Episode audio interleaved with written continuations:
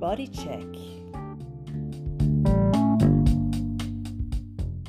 Hallo und herzlich willkommen zur Folge 2 von Laras Bodycheck, dem Salon für Körper, Seele und Ausdruck. Ich freue mich sehr, euch eine neue Folge präsentieren zu können.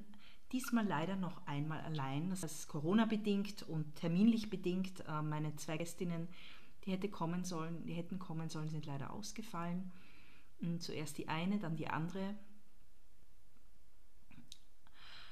Aber das Thema bleibt nach wie vor das Thema der Aufrichtung. Und ich habe ja im Vorfeld schon mit, mit meiner zweiten Gästin hätte kommen sollen, die Angelika Wukowitz, die ist Yogalehrerin und mit ihr hätte ich schon äh, habe ich schon vor, im Vorfeld ein bisschen besprochen, über was wir denn reden wollen und wir sind ja auf das Thema Aufrichtung gekommen. Das Thema Aufrichtung, hm, das beschäftigt mich eigentlich schon eine ganz, ganz lange Zeit. Ich bin ja eine absolute Menschenbeobachterin und ähm, beobachte natürlich berufsbedingt vor allem die Körpersprache und die Körperhaltung von Menschen generell. Wie sie sich bewegen, wie sie gehen, wie sie sitzen, wie sie stehen, wie sie verschiedene Dynamiken ausführen. Und im Zuge dieser Beobachtung habe ich gemerkt, dass eigentlich fast alle Menschen nicht aufrecht gehen, keinen aufrechten Gang haben, keine aufrechte Haltung haben, sondern irgendwo in ihrem Körper eine Verkrümmung, ein In sich sein, etwas Ungerades, etwas Eingefallenes haben. Ich habe das auch in verschiedenen Tageszeiten beobachtet, ob es in der Früh anders ist als zu Mittag oder am Abend und grundsätzlich ähm, kann man natürlich sagen, dass Menschen oder dass der Mensch an sich enorme Haltungsschäden hat. Das kommt vor, hauptsächlich davon, dass die meisten Menschen natürlich auch oder viele Menschen in sitzenden Berufen tätig sind oder in ähm, Berufen, wo die Bewegung nicht sehr vielfältig ist, wo sie zum Teil Bewegungswiederholungen haben.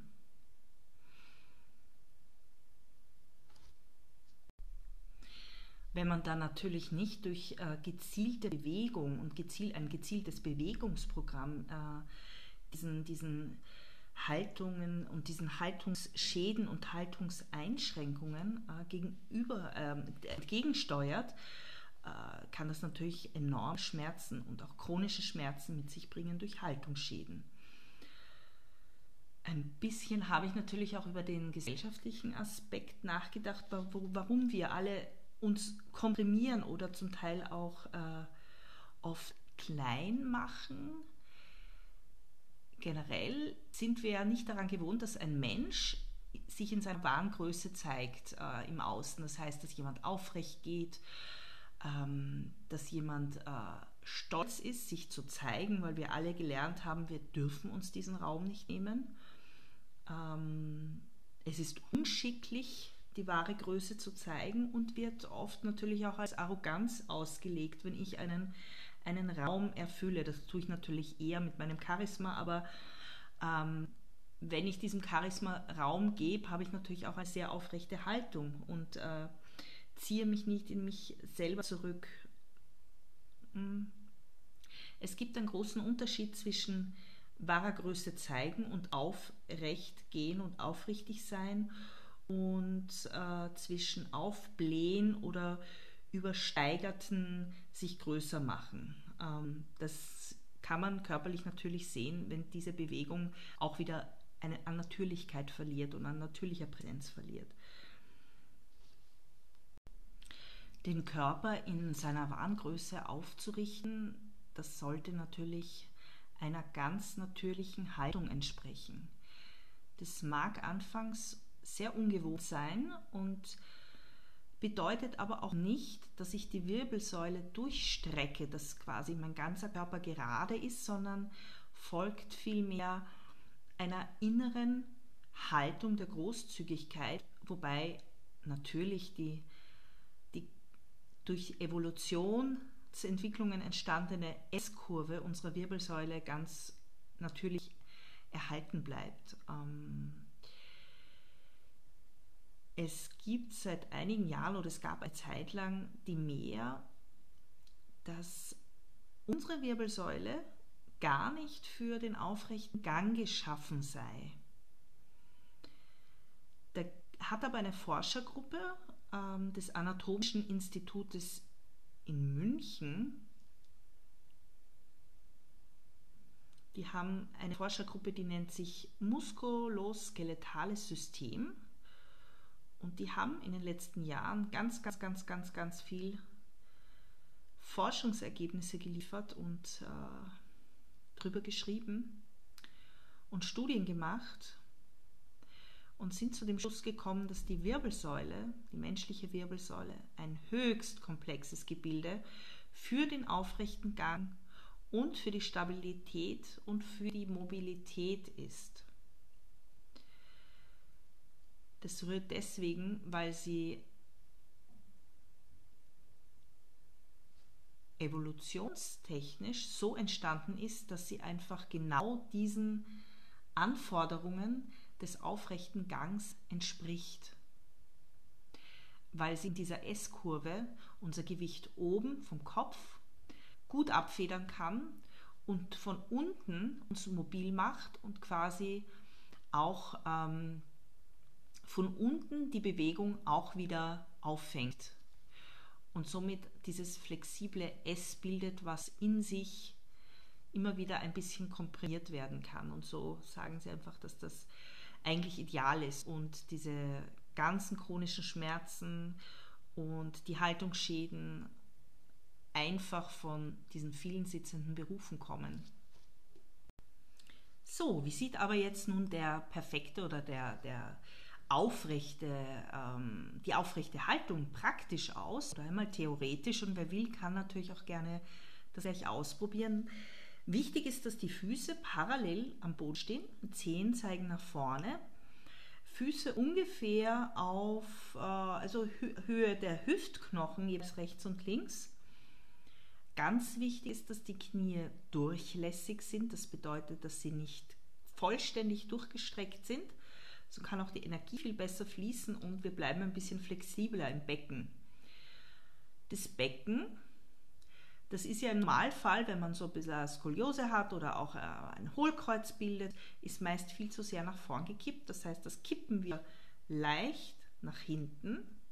Das können wir machen, indem wir die Gesäßmuskeln leicht anspannen und auch die Muskeln zwischen Schambein und Nabel leicht aktivieren. Das zieht dann quasi wie ein Band unser, unser Becken, unser Schambein ein bisschen höher. Und das Gesäß hält das Ganze, also diese ganze Position. Ist natürlich auch super, äh, weil man dadurch die Gesäßmuskeln und ähm, die Bauchmuskeln so immer leicht mittrainiert. Der Brustkorb, der zieht leicht nach oben sodass im Bauchraum ganz viel Platz für die Organe entsteht. Man merkt das auch gleich, wenn man den Brustkorb hochzieht und leicht öffnet, es ist vielmehr ein Öffnen und nicht ein Hochziehen, kann sein, dass man es zuerst ein bisschen im Zwerchfell spürt, dass das ein bisschen angekrampft wirkt, weil die Bewegung ungewohnt ist, weil wir ja immer in uns zusammensacken. Wichtig, dass die Schultern locker runterhängen, dass sie nicht zu den Ohren gezogen sind und eher leicht nach hinten ähm, der Kopf ist gerade und zieht sich an seinen Scheitelpunkt. Man muss sich das so vorstellen, als wäre an dem Scheitelpunkt am Kopf, das ist ganz oben in der Mitte, ein leichter Faden, der quasi den Kopf von uns ganz nach oben zieht, also so quasi am Schlawittchen nach oben zieht. Dadurch streckt sich ganz leicht auch die Halswirbelsäule durch und Wichtig ist in den Bauch natürlich weiter zu atmen, nicht in den Brustkorb zu atmen und alles nach oben zu ziehen. Und man kann eben, wie gesagt, diese leichte Muskelspannung auch im Gesäß und Rumpf, vor allem um den Nabelbereich, ganz gut merken. Und die Haltung hat natürlich gleich einen Effekt. Es kann sich ein Gefühl von innerer Großzügigkeit, von Raumfüllung und natürlich auch von Stabilität und eventuell auch von Stärke und Aufrichtigkeit einstellen. Also man, man fühlt sich einfach großzügiger. ganz eindeutig tut eine Haltung im Außen etwas mit dem Innenleben und verändert was. Das muss man natürlich immer wieder üben, sich immer wieder bewusst sein und es immer wieder ausprobieren. Und so wie sich das Innenleben auch im Außen äußert, in unserer Körperhaltung, unserer Gestik und Mimik, in unserer Art, wie wir uns bewegen, so ähm, tut natürlich auch äh, die Veränderung im Außen etwas mit dem Innenleben. Es gibt eine ganz eine interessante Methode, die nennt sich äh, rituelle Haltungen nach Felicitas Goodman. Da geht es um rituelle Körperhaltung. Diese Felicitas Goodman, die besagt, dass ähm, wenn wir bestimmte archetypische Körperhaltungen ausführen und begleitet werden dazu durch ein, ein, einen Rhythmus, können wir ganz leicht ähm, das Tor zur Trance überschreiten. Diese Felicitas Goodman, die hat geforscht ähm, in verschiedenen Kulturkreisen auf der ganzen Erde und hat in Abbildungen, an Statuen, in verschiedenen Riten von verschiedenen Kulturen und Völkern wiederkehrende Körperhaltungen an Figuren entdeckt. Und sie hat diese wiederkehrenden Körperhaltungen zusammengefasst, jeweils einem Archetyp. Und so kamen quasi durch, durch diese Forschung mehrere Archetypen an Körperhaltungen zustande. Und praktisch gesehen nimmt man quasi so eine Körperhaltung ein, lässt sich gleiten von Trommel, von Rassel, was auch immer, und ist somit in der Lage, allein durch diese Haltung in eine Trance zu kommen. Insgesamt hat sie an die 80 solcher Körperhaltungen ähm, zusammengestellt. So kann man nachlesen. Sehr interessante Sache. Rituelle Körperhaltungen nach Felicitas Goodman. Ganz eine spannende Übung und eine sehr beliebte Übung ist auch ähm, bei schlechter Stimmung oder bei Gemütsverstimmungen, sage ich mal, kein, nicht bei einer schweren Depression, aber bei Gemütsverstimmungen mit dem Mund zu grinsen, also die Mundwinkel nach oben zu ziehen. Das circa, ich glaube, minimal 10 Minuten. 10 Minuten sollte man, also minimal 5 Minuten, 10 Minuten würde ich es empfehlen. Ähm, signalisiert nämlich dem Gehirn, dass man glücklich ist. Und es ändert sich merklich die Stimmung, wenn man das auch macht. Kommt sich zwar absolut bescheuert vor, aber es wirkt. Sollte man natürlich äh, nicht inflationär machen, ab und zu mal vielleicht kurz, weil es gibt natürlich auch Berufe, in denen es wahnsinnig anstrengend ist, immer lächeln zu müssen. Das hat einen umgekehrten Effekt, das macht richtig krank. Also Menschen, die in einem Beruf tätig sind, wo ganz viel Kundenkontakt herrscht, die sich vielleicht an dem Tag oder an mehreren Tagen nicht danach fühlen und trotzdem immer freundlich und nett sein müssen, ähm, das ist eine ganz gefährliche Sache, weil es nachweislich wirklich krank machen kann. Um eine gute Haltung zu haben, muss ich natürlich auch an meiner Rumpfmuskulatur arbeiten. Aus meiner Erfahrung nach empfehle ich immer eine, eine minimale, keine zu feste Arbeit am Rumpf, sondern eine minimale Arbeit, um die wirklich unteren Muskelgruppen zu trainieren. Ganz super ist dabei natürlich ähm, Pilates und im Pilates gibt es den Ausdruck des Powerhouses. Die Profis unter euch, die Bewegungsprofis, die werden das wissen. Was ist das Powerhouse? Das Powerhouse ist die Aktivierung oder bedeutet die Aktivierung von drei Muskelgruppen. Man kann es im, Liegen oder im Stehen ausprobieren auch. Das ist einmal der Muskel, der sich quasi wie ein, ein Ring um den Nabel bildet, wenn man den anspannt. Der Muskel über dem Schambein kann man sich so vorstellen, als würde man den Reißverschluss einer Hose zuziehen, ohne die Hände zu verwenden. Und rechts und links knapp über dem Rippenbogen, also knapp drunter, aber noch leicht drüber, die nach innen verlaufenden Muskelgruppen, die sich ineinander schieben quasi. Und diese drei Muskelgruppen, die muss ich generell aktivieren, nicht anspannen schon, aber es ist vielmehr ein Halten und Aktivieren. Und das ist das sogenannte Powerhouse, das dem Core, also der Mitte, ist ja ein, ein Core-Training ist ja auch ein sehr, sehr, sehr beliebtes Bewegungstraining, um die Mitte zu stärken, quasi diese Mitte zu halten, weil wir brauchen alle diese, diese halt, Halt in der Mitte, der ganz, ganz, ganz wichtig ist. Und das kann ich nur durch gezielte Übungen und durch gezielte Stärkung von einzelnen Muskelgruppen erreichen. Und abgesehen von den psychohygienischen Benefits, wie eben der Stärkung des Selbstbewusstseins, des Glücksgefühls, kann äh, eine stabile und, und aufrechte Haltung natürlich auch positive körperliche Aspekte mit sich bringen, wie Stabilität äh, und Stabilität im Gleichgewicht, mehr Platz für Organe im Bauch, Entspannung der Wirbelsäule, leichte Aktivierung der, der wichtigen Muskulatur und äh, Entspannung des Nacken- und Schulterbereichs. Training des Beckenbodens natürlich und vor allem Entlastung auch der Gelenke oder der zu sehr beanspruchten Gelenke. Der Körper ist ein Wunderwerk, muss ich immer wieder feststellen, der, dass er eben in seiner Form so veränderbar ist und in seiner Haltung so veränderbar ist. Und unser Körper hat ja gelernt, auch mit der Zeit sich den äußeren Gegebenheiten anzupassen. Also deswegen können wir auch ducken, schleichen, wir können imponieren, wir können kämpfen, wir können so viel mit diesem Körperinstrument machen. Und diese kurzzeitigen Reaktionen auf das Äußere oder auf die äußeren Umstände haben nicht unbedingt was mit der ähm, mit, mit dieser grundlegenden Haltung zu tun, mit, dieser, mit diesem Aufrechtsein. Das kann ich auch weiterhin, indem ich, ich kann auch aufrecht schleichen sozusagen. Und deswegen spricht man auch nicht nur von der äußeren Haltung, sondern auch von der inneren Haltung. Ich habe natürlich nachgeschaut, wie definiert sich Haltung als Wort per se.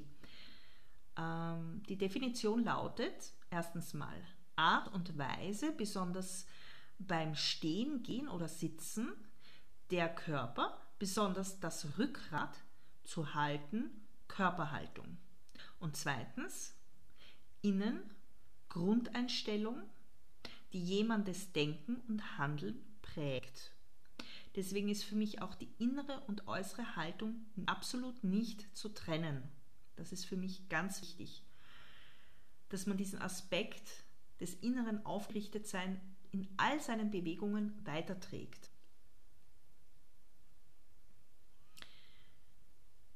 Ich bin ja ein sehr aufmerksamer Mensch, was die eigenen Bewegungen betrifft. Das heißt, ich beobachte mich permanent selber in Haltung, in meiner Haltung gegenüber Situationen und Menschen, Orten oder auch Geschehnissen. Was verändert sich innen, was verändert sich außen, wenn ich diesen Situationen gegenüber trete? Wie überhaupt trete ich schon mal von Anfang an einem Menschen, einem Ort, einer Situation gegenüber und vor allem, wie reagiert meine Umwelt auf die verschiedenen Haltungen, die ich dann verkörpere? Oder wie ändere ich meine Haltung in dem Moment? Kann ich jedem nur empfehlen, sich da einmal zu beobachten. Das kann eine ganz eine spannende Reise sein. Ich bin ein sehr großer Mensch, also ich habe auch oft sehr hohe Schuhe an, keine Stöckelschuhe, bequeme Schuhe, die natürlich gut für meine Wirbelsäule sind. Und bin dann mit diesen Schuhen sicher 1,80 groß, wenn nicht auch ein bisschen größer. Und gehe recht aufrecht, aufrecht durch meine, meine lange Tanzerfahrung. Habe ich es einfach gelernt, meinen Körper relativ aufrecht zu halten. Zum Glück habe ich auch keinen sitzenden Beruf.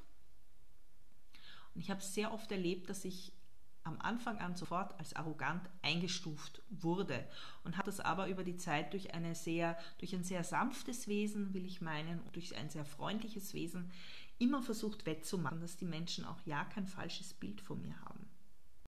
Und wer jetzt natürlich Lust bekommen hat, an seiner Haltung zu arbeiten, ich kann das jedem wärmstens empfehlen. Es ist eine wunderbare Reise, zu einem selber und es bringt einen ganz, ganz, ganz viel neue Einblicke und ein, ein, Eintauchen in die eigene Persönlichkeit und in das eigene Verhalten.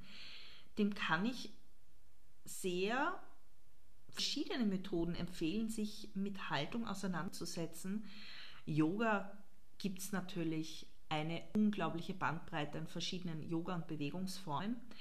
Ich möchte jetzt hier an der Stelle, vor allem weil sie heute nicht mit dem Podcast, mit in der Folge dabei sein konnte, die liebe Angelika Wukowitz empfehlen. Ähm, ihre Homepage ist www.zweiklang.at. Die Angelika, die ist Yogatherapeutin und hat sich sehr auf das Anusara Yoga spezialisiert. Das hat sehr moderne Ansätze, befasst sich sehr stark mit Anatomie und, und Yogatherapie.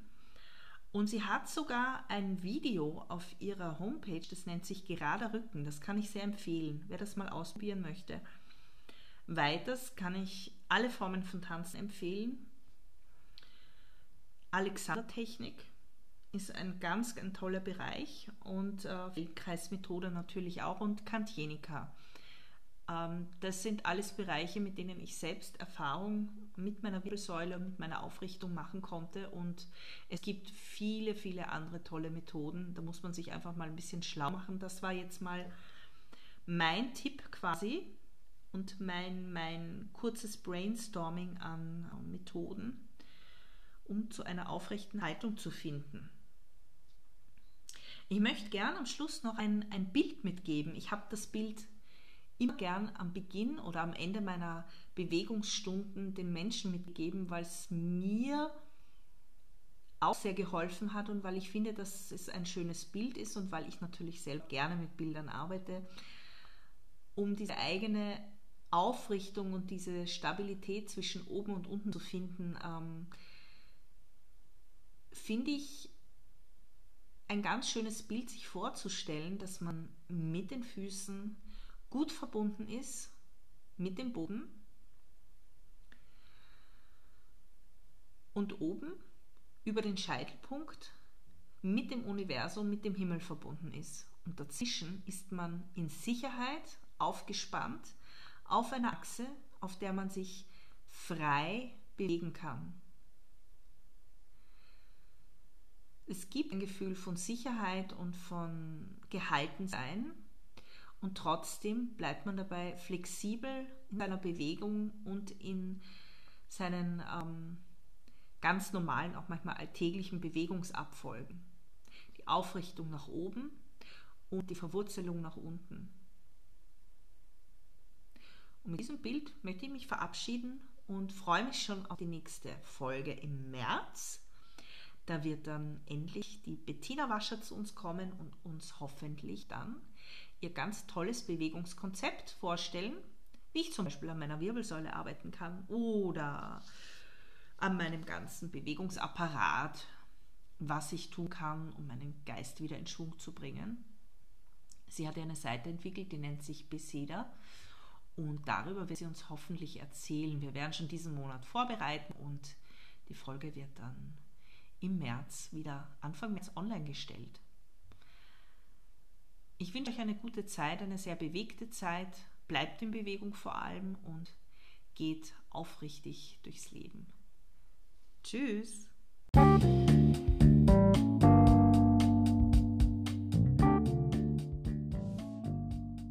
Bodycheck